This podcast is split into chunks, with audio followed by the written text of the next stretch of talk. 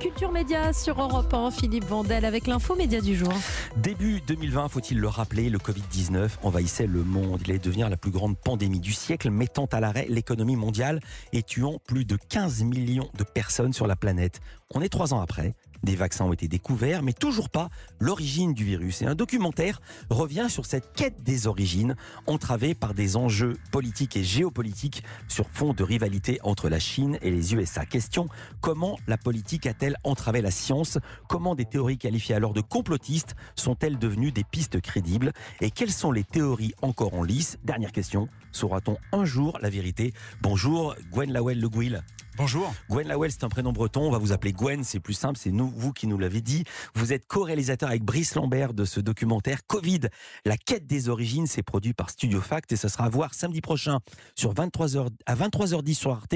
Déjà euh, visible sur le site arte.tv. Grand merci d'être avec nous au micro d'Europe 1. Hasard extraordinaire, vous portez le même nom de famille que le virologue Meriadec Le Guil, que vous suivez dans ce documentaire, un des meilleurs spécialistes du coronavirus et des chauves-souris. C'est un hasard? Pas tout à fait un hasard, c'est mon frère. Voilà, ça fait des années que, que, je suis fasciné par son travail, puisque mmh. c'est un, un, chercheur, on va dire, classique, c'est un moine soldat, il travaille tout le temps, 7 euh, jours sur 7, nuit et jour, et puis, euh, il est l'un des meilleurs spécialistes au monde des coronavirus. Mmh. Euh, il a contribué à découvrir les origines du SRAS-CoV-1, donc le, fameux SRAS au début des années 2000, euh, qui était déjà dans les chauves-souris dans le nord-est de la Thaïlande. Et donc, voilà, moi, ça fait des années que je me dis, tiens, un jour, il faudrait que je fasse un film. Et puis là, on était au cœur du, au cœur du sujet, dans l'œil du cyclone, si je puis dire. Et ça a été aussi une demande de la chaîne, une demande d'Arte, de, voilà, que je, que je documente son travail de recherche ces derniers mois, voilà, ces dernières sorte, années. Une sorte d'Indiana Jones de la chauve-souris. Alors, dans le film, vous suivez votre frère, entre autres, euh, avec le biologiste Pipat Soysok, qui collecte des spécimens d'une colonie de rhinolophes et aussi leur déjection dans une grotte, dans une zone forestière du nord de la Thaïlande. On est en 2022. Pourquoi la Thaïlande et pourquoi deux ans après l'apparition du virus eh bien, tout simplement, puisque là, on est dans le cœur du sujet. Euh, quand la, politique se mêle de science, c'est compliqué pour les chercheurs. Euh, les chercheurs n'ont pas accès ou quasiment pas accès au terrain chinois, au territoire chinois depuis trois ans. Et déjà, au début des années 2000, pour le SRAS, on a découvert, les chercheurs, les scientifiques ont découvert que l'origine de ce virus, de ce coronavirus, euh, cousin, enfin très proche du SRAS-CoV-2, du Covid-19, se trouvait dans ces colonies de, de chauves-souris. Donc les mêmes causes produisant souvent les mêmes effets, euh, les chercheurs se sont concentrés sur les pays limitrophes de la Chine, à savoir la Thaïlande et le Laos. Alors, dès que le virus est apparu, la question de ses origines est devenue éminemment politique. On se souvient que Donald Trump l'avait qualifié de virus chinois. Et de l'autre, les autorités chinoises affirmaient que ce virus pourrait venir des USA. Quels sont les enjeux? C'est qu'entre le lieu du foyer du virus, ça serait être responsable de millions de morts. Et là, c'est presque les assureurs qui parlent. C'est-à-dire bah, Personne ne veut dire que le virus vient de chez lui. Ah bah bien, bien, bien entendu. Euh, c'est ce que je disais à l'instant et c'est le, le, le, le, sujet du film. C'est quand la science, quand la politique se mêle de science, c'est très compliqué et tout le monde se rejette, euh, tout le monde se rejette cette responsabilité. Et, et, les Chinois n'ont évidemment pas du tout envie qu'on vienne euh, farfouiller dans, leur, dans leurs affaires internes et qu'on découvre la véritable cause du virus qui est forcément en Chine. Alors d'abord, c'est le pangolin qui a été accusé, puis ce pauvre pangolin a été mis hors de cause. Il y a deux hypothèse qui domine alors les débats au début. L'hypothèse de la zoonose, ça veut dire la transmission du virus de l'animal zoo-animal vers l'homme, et celle d'une fuite de laboratoire. C'est pas facile. Est-ce que vous pouvez nous résumer simplement ces deux hypothèses? Où on en est? Alors, euh, dans, un cas, ces deux hypothèses ne sont pas totalement opposées. Euh, c'est-à-dire que euh, aujourd'hui, ce qu'on sait, même si on ne sait pas tout, c'est que c'est une zoonose, c'est-à-dire que l'origine du Covid-19 se trouve dans la nature, dans ces fameux réservoirs naturels que sont les colonies de chauves-souris rhinolophes, mais ça ne veut pas dire qu'elle n'est pas transitée un jour par un laboratoire. Sauf que cette thèse de la fuite de labo, comme on dit, qui a beaucoup fait couler d'encre ces dernières années, scientifiquement, rien ne la prouve. Il n'y a pas le début de la, la queue d'une preuve sur, euh, sur cette thèse. Donc euh, aujourd'hui, on sait que c'est une origine sauvage, on sait que ça vient des chauves-souris, donc on sait que c'est une zoonose. Le problème, c'est que, et une fois de plus, comme les scientifiques n'ont pas accès au terrain chinois, on ne sait pas quel est l'animal intermédiaire entre la chauve-souris et l'humain. Donc on ne sait pas le chemin qui a été emprunté. Les scientifiques n'ont pas accès au terrain chinois, pas tout à fait. En janvier 2021, c'est pas tout à fait le terrain. Donc un an après le début de la pandémie, il y a une délégation de scientifiques qui est missionnée par l'OMS, Organisation mondiale de la santé qui est envoyé en Chine. Mission dirigée par le professeur Peter Ben Mbarek. Il va filmer ce professeur en caméra cachée une partie de la mission. Et le moins qu'on puisse dire, c'est qu'il n'est pas très accueilli chaleureusement en Chine. L'équipe est encadrée, mise en quarantaine plusieurs jours, enfermée dans une chambre d'hôtel. Mais quand même, le prof Ben Mbarek ne chôme pas. Entre deux jogging dans sa chambre, il doit préparer sa mission. Les experts étrangers travaillent à distance avec leurs homologues chinois. Mais la discussion est très compliquée.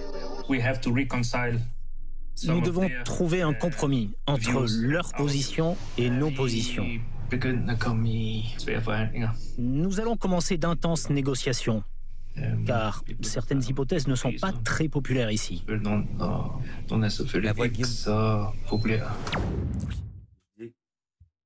Je ne pensais pas que mon micro est ouvert. Je disais que c'était la voix de Guillaume Dasquier que j'ai reconnu. Absolument. Qui est aussi un journaliste et que je connais bien. Euh, mission totalement encadrée par les autorités chinoises. Les scientifiques sont pas libres de leur mouvement. Euh, vu de l'extérieur, ça fait village témoin. Ils ont quand même pu travailler convenablement?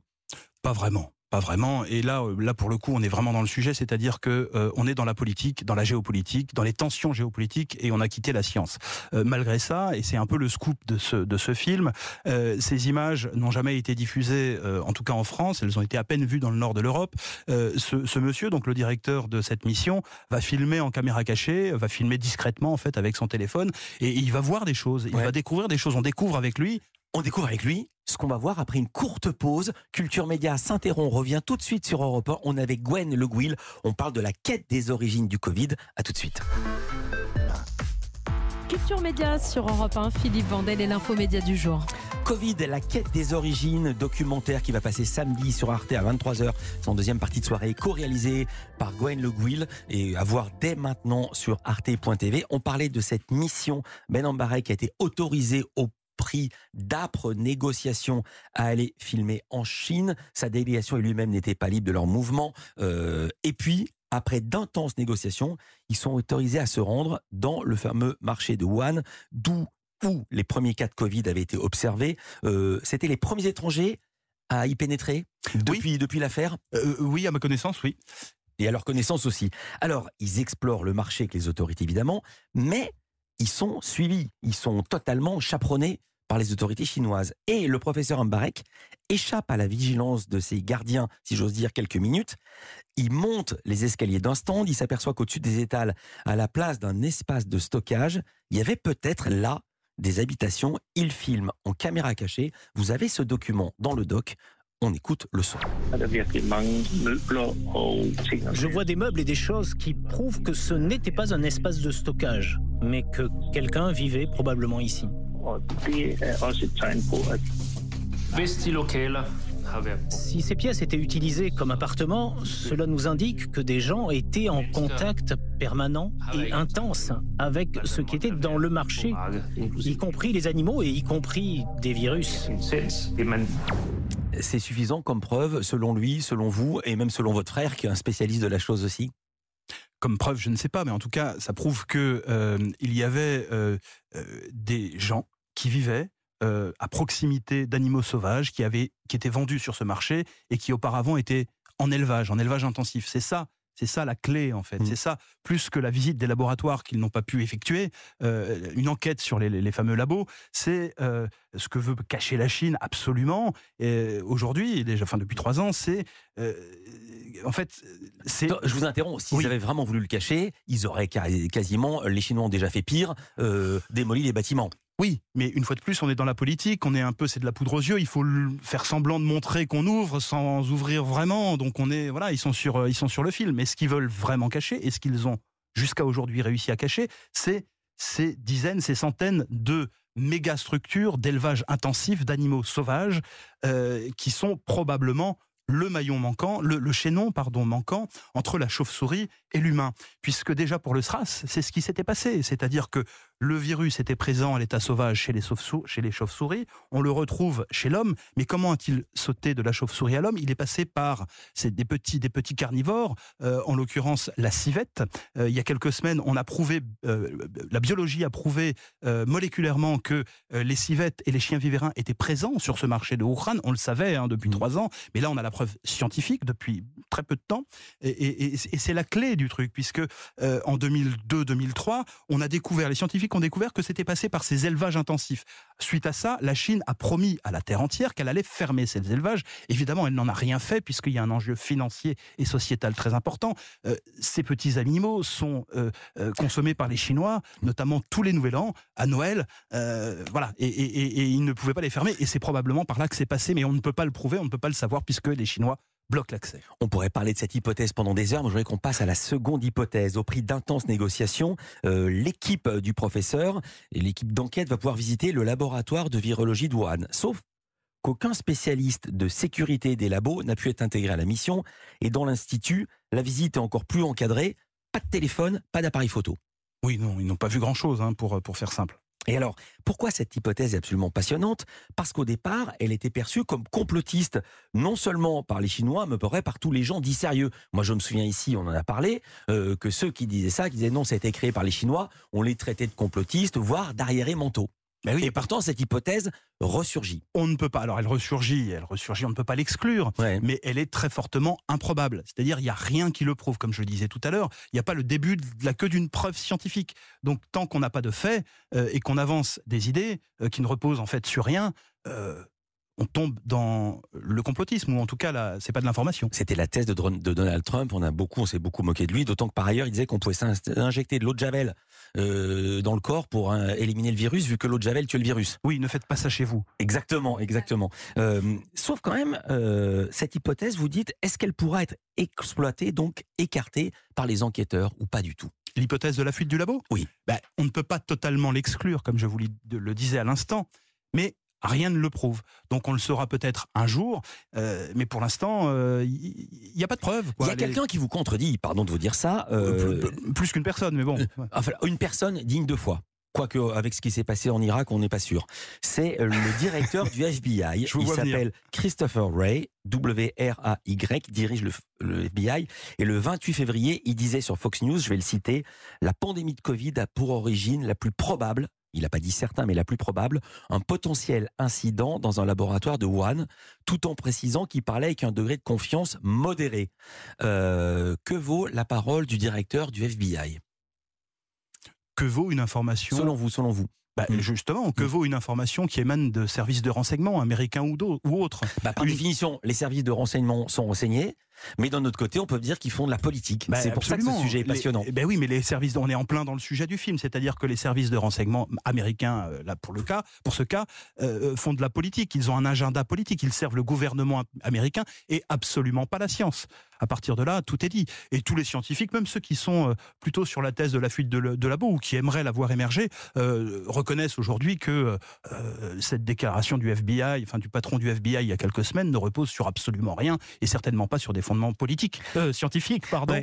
Donc, euh, donc, euh, donc voilà, voilà. Quelles ont été les réponses des autorités chinoises quand vous leur avez demandé des autorisations de tournage et que leur avez-vous demandé?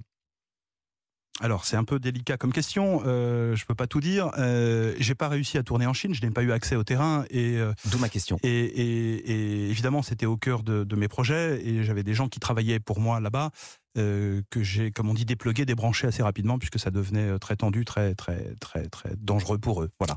Euh, pour pour faire simple, une personne qui, qui, enquêtait notamment sur sur ces fameux élevages, méga élevages d'animaux sauvages hein, qui sont très très très fortement suspectés et sur lesquels on n'a aucune information.